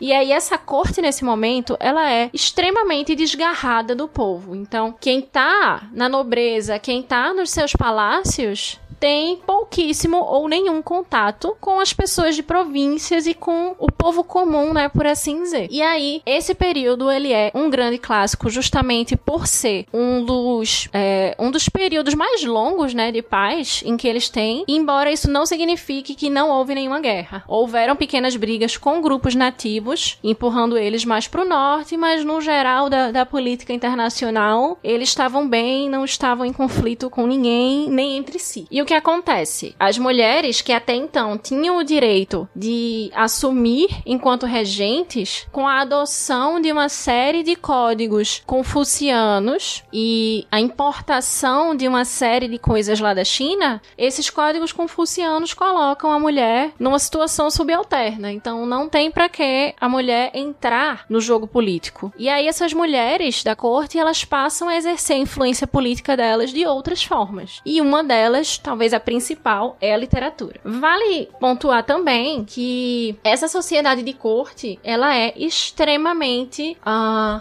erudita. Então, a poesia está florescendo, a escrita está florescendo, as artes estão florescendo e essa corte, Heian, ela é quase toda montada ao redor da estética, da sabedoria, do conhecimento e por aí vai. E as mulheres nesse momento, embora elas não possam ascender politicamente de maneira direta, direta, elas têm direito a ter uma educação. E aí tem o surgimento de uma série de aristocratas letradas que vão escrever os grandes clássicos. E aí eu pontuo duas que são a Murasaki Shikibu e a Sei Shonagon. A Murasaki Shikibu escreveu o primeiro grande romance da história, o Conto de Genji, que inclusive é o é certamente uma das inspirações para o, o Casanova. Então, é uma obra sobre a vida do Genji na corte e as um milhão de mulheres que ele conhece e mantém relações muito próximas e ela vai destrinchando a partir dessa obra. É, é um calhamaço enorme, gente. São dois volumes, assim, imensos para vocês terem noção do, do quão pesado é o trabalho dessa mulher. E aí ela vai pontuar sempre no, no diário dela, né, Murasaki Shikibu, que ela aprendeu a língua chinesa clássica ouvindo as aulas do irmão dela. E aí vale salientar outro ponto que embora as mulheres tenham essa liberdade de ser escritoras, de ser nobres eruditas, elas ainda assim estão num lugar de só terem proeminência por terem uma figura na corte masculina que possa dar suporte. Então, se você é mandada pra corte, você tem que ter um tio, ou um primo, ou um irmão, um pai, por aí vai, que tenha um cargo razoável na corte. Caso contrário, você também vai decair em influência. E o que acontece? Há um pequeno, um, um pequeno cisma, um, uma pequena quebra, né, na hierarquia nesse momento, a partir do imperador, imperador Ichijou. É diferente da China e de outras sociedades ali próximas, o imperador, embora ele mantenha relações concubinato com outras damas, ele só pode ter uma imperatriz. E aí, nesse momento, ele estava casado com a imperatriz Teishi e o pai dela falece enquanto um primeiro-ministro. E o tio dela, que assume, vai utilizar da filha dele, a Shoshi, como uma forma de gerar um imperador dentro do clã. E o clã dele, o clã Fujiwara, foi crescendo em poder e influência a partir disso. Então eles utilizavam essas mulheres para casar elas com imperadores e o filho que nasce dali no clã dele é um imperador. Então ele é muito mais inclinado a atender às necessidades da família dele. Então esse é um joguinho político que vai se repetir a exaustão nesse momento. E ele consegue fazer num único momento com que existam duas imperatrizes concomitantemente. E como cada imperatriz tem o direito à sua corte, calhou que a Sei Shonagon e a Murasaki Shikibu ficam cada uma em uma das cortes. Então, é, esses dois grandes clássicos, o Livro do Travesseiro e o Genji Monogatari, eles são escritos praticamente ao mesmo tempo. As autoras são inclusive rivais nesse momento, não só pelo trabalho delas enquanto escritoras, mas também pela situação política, já que cada uma pertencia a uma corte diferente. E aí, quando a gente senta para analisar essas duas obras, o livro do Travesseiro ele é um, um diário, mas é um diário diferente. É, a autora vai ao longo de todas as páginas e ela, inclusive, tem toda uma linhagem literária na família. O pai dela era um dos imortais da poesia, o avô dela também era um grande poeta. E ela vai escrever ao longo das páginas dela tudo que vem na cabeça dela. Inclusive, é uma obra que a gente já tem tradução para o português, direto do japonês para o português. E ela é muito leve muito tranquila de se ler. Tem várias coisas do, do cotidiano dela em que ela cita nomes, que fulano foi para não sei aonde fazer não sei o que, aconteceu isso, isso e aquilo. E tem outras passagens em que ela simplesmente dá a opinião dela sobre tudo. Então ela fala, e isso eu tô falando literalmente, gente, ela fala como ela odeia mosquitos, como é irritante o barulho de mosquitos zumbindo, como é irritante criança entrando na sua casa e bagunçando, como é irritante uma visita que entra, não sabe a hora de ir embora, e por Só aí vai. liberdade. Exato, e ela fala de todo um aparato, né, Pra tentar fazer a visita se tocar e ir embora. É, é fascinante essa obra. Bom que isso só acontecia no Japão, né? Nunca ouvi falar disso por aqui, mas é uma obra muito completa nesse sentido. E aí o conto do Genji, ele trabalha com essa cultura de corte, em especial com a vida íntima, e os aspectos históricos dele são muito sutis. Então, enquanto a Sei Shonagon, ela vai falar dos acontecimentos da corte e da perda da influência política que a imperatriz a qual ela serve sofre, ela vai falar de maneira muito sutil também. Tem uma passagem que ela faz uma alegoria entre um gato e um cachorro e uma confusão que aconteceu no palácio e é uma alegoria para um acontecimento com o irmão da imperatriz. Tem outros momentos em que ela vai falar como a imperatriz, após o falecimento do seu pai, ficou escanteada, foi transferida para outra ala do palácio muito menor e outros pormenores. Já no conto do Genji, essa relação ela é também muito sutil a partir da imperatriz. Então, o, o enredo do Genji todo é de que a mãe dele era uma dama de, de baixo nível que ganhou, apaixonou-se pelo imperador, o imperador se apaixonou por ela perdidamente, mas a imperatriz não conseguiu lidar com o fato de haver uma segunda preferida e vai e atormenta horrores a vida dessa pobre coitada dessa dama. E a forma como ela relata essa imperatriz ciumenta, essa imperatriz que não quer perder o seu posto e até em alguns caracteres que formam o nome dessa imperatriz remetem de maneira muito direta à imperatriz Teishi, que era justamente a quem a Seishonagon servia. E aí é muito interessante quando a gente fala a partir do ponto de vista da, da literatura enquanto uma fonte primária, já que a gente consegue pegar é, as duas obras e utilizar elas para ver dois pontos de vista literalmente opostos a partir de uma mesma situação, que no fim se resolve porque o imperador morre e todas as imperatrizes perdem a relevância e passa para o próximo. Então, as obras, as duas obras, o livro do travesseiro e o conto do Genji, entram para a posteridade não só como fontes para esse período, mas também como esses grandes clássicos e que trabalham com esses aspectos do cotidiano. Então, quase todos os historiadores desse período recorrem às fontes literárias, principalmente aos diários. E é uma rivalidade documentada de maneira completamente rude e direta. Então, a Murasaki Shikibu chega a falar da Seishonagon dizendo que ela é metida com essas palavras. Não tem ninguém que, como Seishonagon, tenha ares de tudo saber. E por aí vai, é um parágrafo inteiro, assim, dedicado a criticar de forma direta a obra dela, com direito a réplicas. E essa rivalidade, não só no campo profissional, mas também no campo político, ela tá muito bem representada nessas duas obras. Então, analisar essas duas obras, levando em consideração esse contexto e levando em consideração também o contexto no qual as duas autoras se encontram, em que elas precisam reafirmar o seu valor enquanto escritoras para se mostrarem úteis para aquela corte, é, faz com que a gente consiga entrever nas obras diversos outros detalhes e sutilezas e pequenas acidezes, né, uma com a outra, que sem esse contexto a gente não conseguiria ver. Muito bom. Basicamente, o, título da sua monografia foi Um Estudo sobre a Fofoca. a, a, a Seishonagon, ela fala diretamente sobre a fofoca. Ela tem um trecho em que ela fala sobre a fofoca e diz que chato é quem não fala da vida dos outros. Porque todo mundo fala da vida dos outros. Tá certa ela. que conclusão brilhante. A fofoca edifica o lar, sim. Exato. Prefácio do Nelson Rubens. Voltando aqui, falando sério, muito bom é, é, esse, esse contexto que você traz, Maria. De fato, de, deu para entender bem essa lógica de, extrair o, o, que é o que é necessário para o estudo historiográfico, né? É claro que você vê o contexto das duas histórias, de o que, que elas estão falando, sobre o que, que elas estão falando, mas tem que entender o que, qual é a posição das autoras, qual é a função delas na corte, o porquê dessa rixa, o porquê da fofoca e tudo mais, né? Senão você perde o, o, o, o fio da meada, você perde o, valor historiográfico da questão, né? E legal você ter trazido esse caso como uma, uma, uma boa ilustração, né? Do que, que é esse, esse fazer metodológico, como você tá comentando aí. É interessante ver que são três cortes, né, nesse momento. A corte do imperador, a corte da imperatriz Teishi e a da imperatriz Shoshi. E aí, enquanto as cortes das duas imperatrizes estão quebrando pau uma com a outra, né, na escrita dessas obras, a corte do imperador não está nem aí. Eles estão tranquilos fazendo uma cópia de um registro histórico da China. Então eles estão pegando textos históricos da China e copiando nos papéis deles, completamente nem aí pra briga.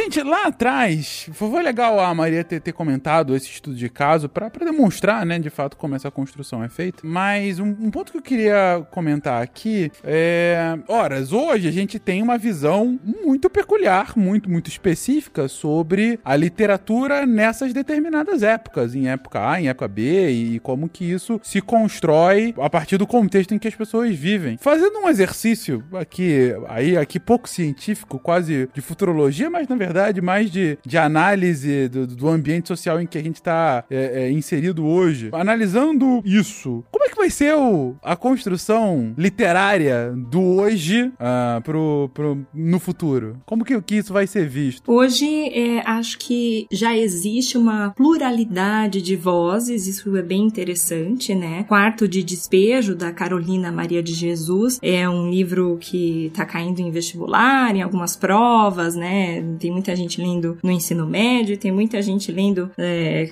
no curso de letras, na literatura, enfim, a sociedade como um todo. É, e é um livro escrito por uma mulher negra, favelada, é, com uma linguagem é, típica da, de, de, quem vive, viveu, né? Ela já é falecida, de quem viveu to, em, to, em, todo esse contexto. É, então, acho que é interessante isso a, a, gente já pode dizer que a literatura está é, trazendo novas vozes com características é, diversas, o que enriquece muito, porque a gente consegue, por exemplo, lendo o quarto de despejo, você fica imerso na, na, na vida dela, você vê exatamente como é aquela rotina dela na favela, a linguagem que ela usa é muito autêntica e todos os fatos aconteceram realmente com ela. Acho que é um livro que não, não seria publicado em épocas anteriores, por exemplo. Ou seja, você é, está trazendo uma, uma construção bem específica é, do contexto atual e que conta a história, é, é digamos assim, de uma história que sempre existiu, mas que agora a, a, deu voz a esse, a esse protagonista que outrora voz nenhum teria. É, é, é essa é a lógica que você traz. Exatamente. Isso é bastante recente, né, na história. Uhum. Outros pontos que vocês acham que, que deve, pode ser explorado? É que o século XXI é uma bagunça, né? Ah, o caos. Talvez seja o título da grande obra a ser escrita, quem sabe, né? É, se Robson ainda tivesse vivo, seria a era da bagunça, Will. Ah, sim. Não, eu, eu gostei mais do do Will. É uma bagunça. E tu abre a história de, do, do, do século XXI. É uma bagunça. O título, né? É uma bagunça. É uma bagunça. Ponto. é isso. Bom, eu, eu, tô contigo, Bruno. Eu acho que, que muito dessa, dessa história, da, como vocês comentaram antes, da, da voz dos oprimidos, do outrora os op, oprimidos, né? É um ponto muito recorrente, né? No, nos tempos de hoje, de, de minorias políticas terem protagonismo mais, né? É, quando a gente fala minoria política, gente, aqui não necessariamente é uma minoria demográfica, mas sim uma minoria que, por algum motivo, não tem uma representação política proporcional a, ao seu tamanho geográfico, demográfico ou, ou de importância na sociedade, né? Então aí tem muito uma questão identitária e tal, que, que pode estar envolvido, não necessariamente, mas que pode estar envolvido. É, e aí eu acho que, que esse tipo de literatura realmente é algo que vai começar cada vez mais pulular, né, nos dias de hoje, que vai, vai dar bem a tônica. Ah, como, enfim, de forma análoga aos primeiros escritos ah, pós-fim da escravidão, esse mesmo que você comentou, né, Bruna? Ah, em que você começava a dar um papel mais de protagonismo ah, aos negros, né? Que antes eram, enfim, parte do cenário, né? Sim, é com o renascimento do Harlem, na verdade, é que autores negros vão ter suas publicações publicadas pela primeira vez, a, após a abolição mesmo, né? Na, numa época em que ainda é, é bastante complicado, porque existem os linchamentos, o pacote de leis Jim Crow, então é bem complicado, mas começa ali a ser publicado. Isso que é curioso, né? Triste, na verdade, mas é curioso, porque é, com certeza é, são pessoas, indivíduos, grupos marginalizados que produziam antes literatura oral ou literatura escrita mesmo, mas isso não chegava a ninguém. Eu acho que uma coisa que a gente tem hoje também, e, e que é um caminho, né? Acho que, que é algo que vai se fortalecer agora pro, pro futuro, ou seja, essa coisa de, de esses grupos, é, dessas minorias, né? Como você explicou aí, talvez se juntarem e tentarem é, se fortalecer para criar condições, né? Para que eles possam publicar aí os seus livros e, e, falar sobre os seus temas, as suas temáticas, que seja criando editoras, é, enfim, grupos mesmo para viabilizar,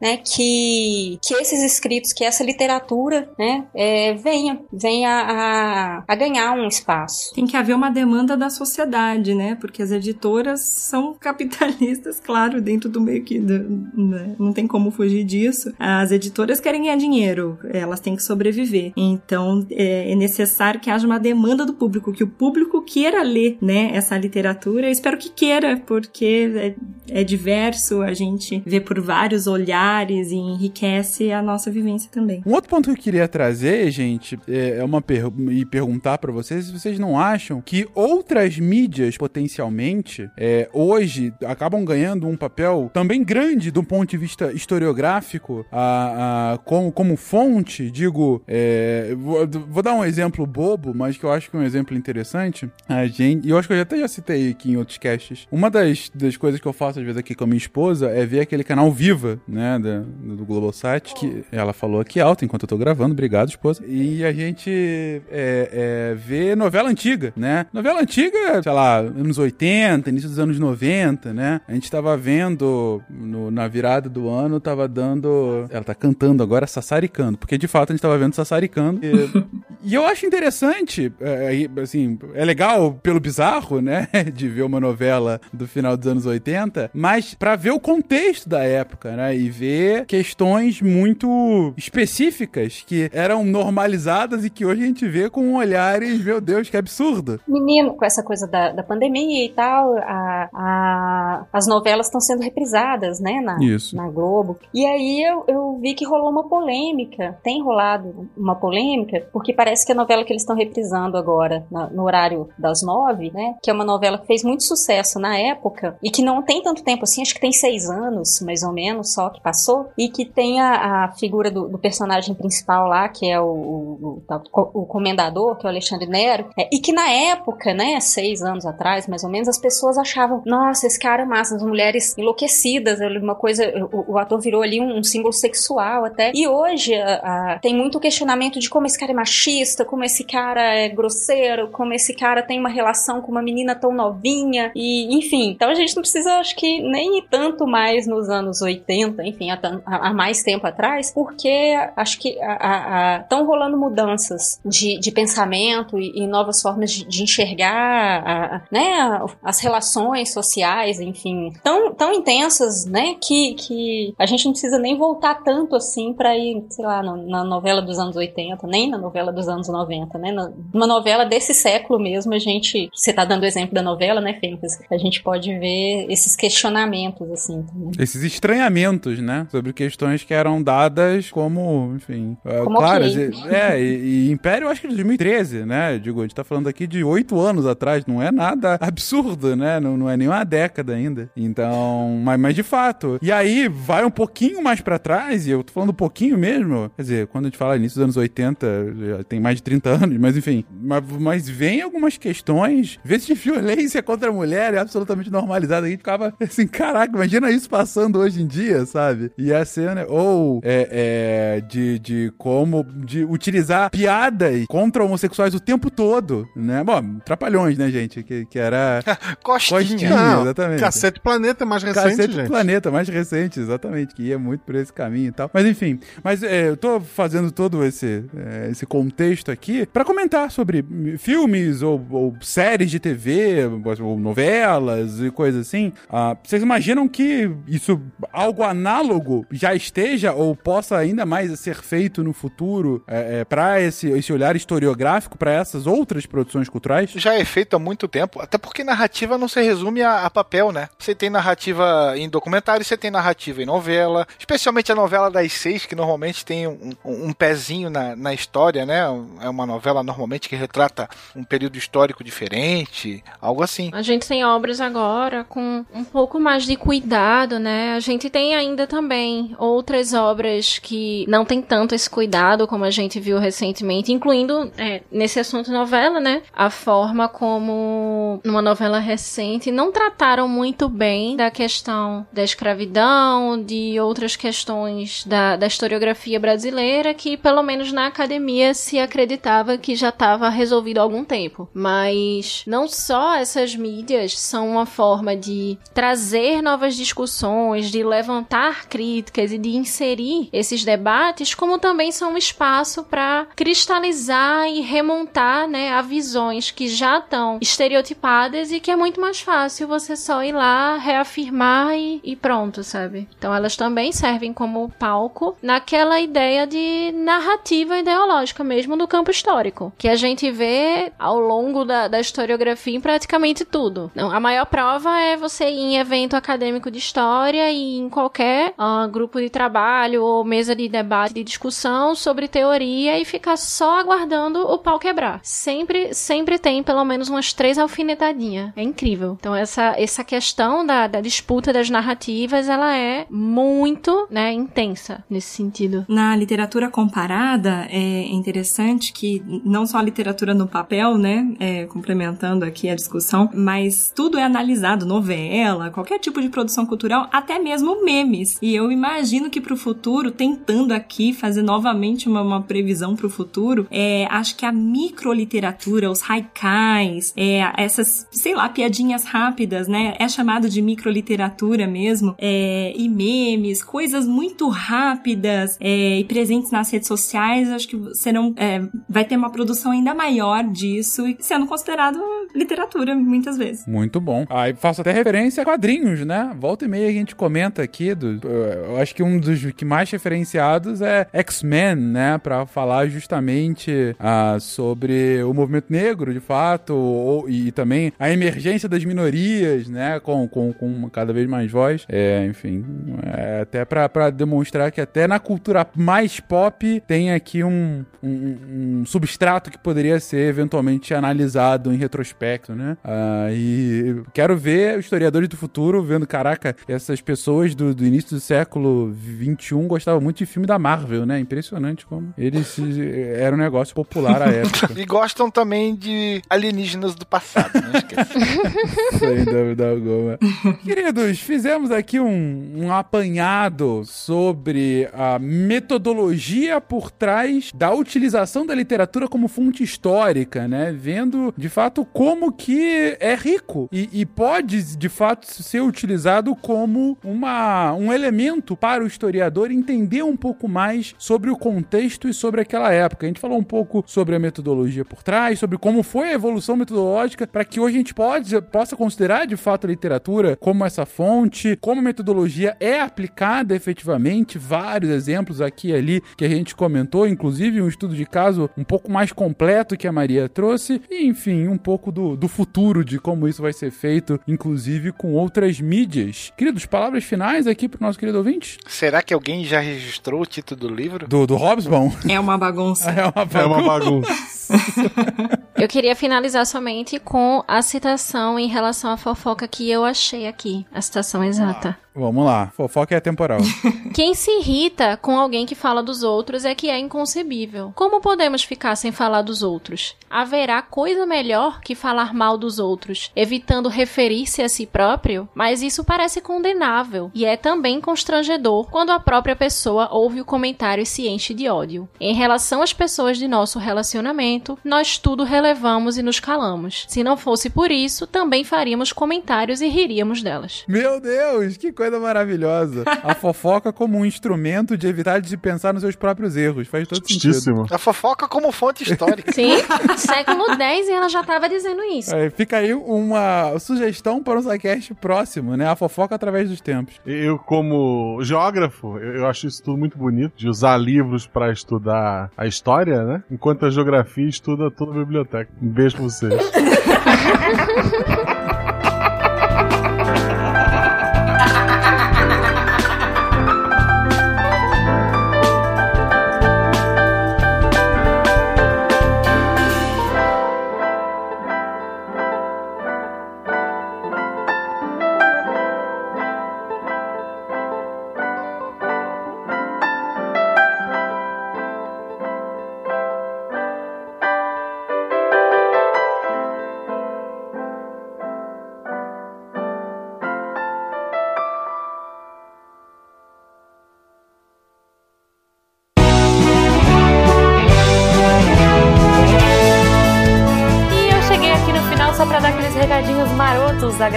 agradecer a todos vocês, nossos patronos que fazem a ciência divertida, que a partir de um real pelo PicPay Padrinho ou Patreon ajudam a gente e ajudam o projeto a continuar. Eu gostaria de dizer que se vocês quiserem trocar ideia com a gente naquele Fala Que Eu Discuto, é no contato arroba sicast.com.br.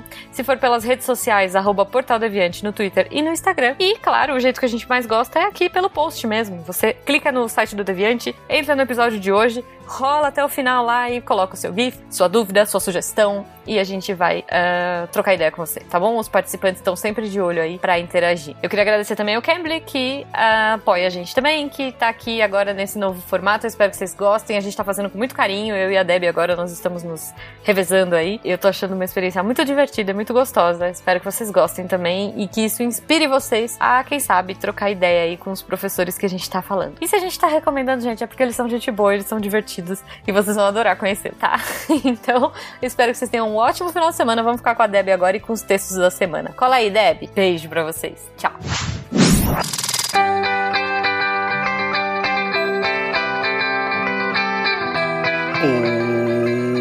Oi, eu aqui de novo.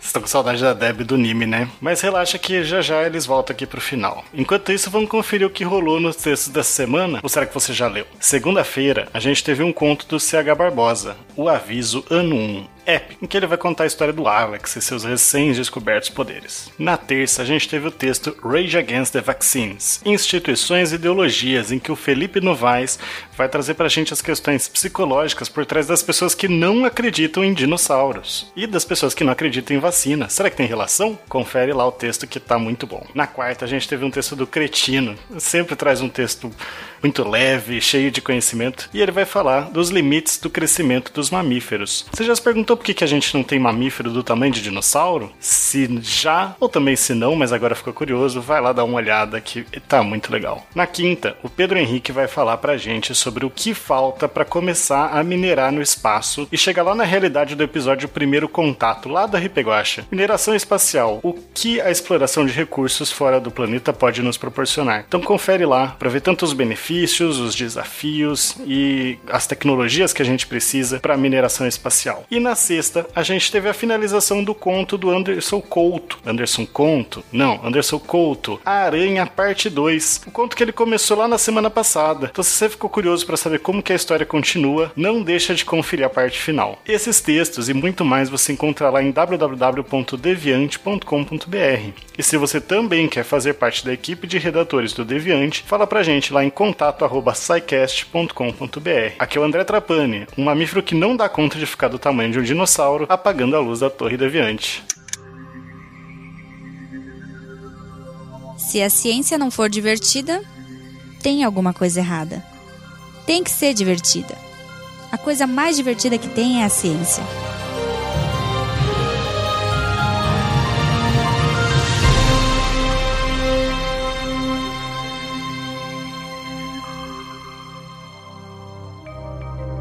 Este programa foi produzido por Mentes Deviantes.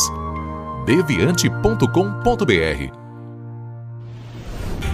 Este programa foi editado por Tapcast. Edições e produções de podcast.